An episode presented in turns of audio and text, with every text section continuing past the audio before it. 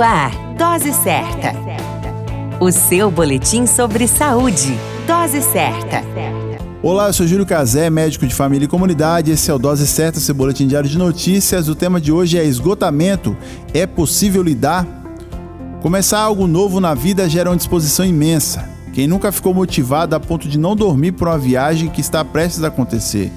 O início de um novo emprego, a chegada de um filho, um novo relacionamento, Todos os primeiros acontecimentos geram apreensões e sentimentos que podem causar cansaço e, com o passar do tempo, um esgotamento físico e mental. Eis a pergunta: como lidar com o esgotamento físico e mental gerado pelos desafios diários? Existem uma série de profissionais distribuídos pelo mundo estudando diariamente as causas dos esgotamentos e como resolvê-las. O fato é que só existe esgotamento para aquilo que se gastou energias. Cada dia gera uma reação e assim, como o ditado diz, preparar-se para vivê-las e fazer parte do aprendizado diário, sendo assim, o esgotamento pode ser uma consequência e não a causa.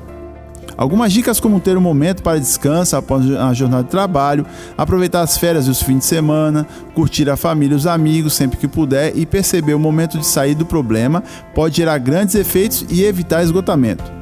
Ninguém é obrigado a nada e todos podemos escolher cada caminho a trilhar.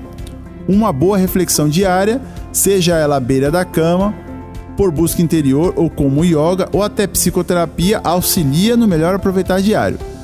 Cuidar da mente, esse é o plano.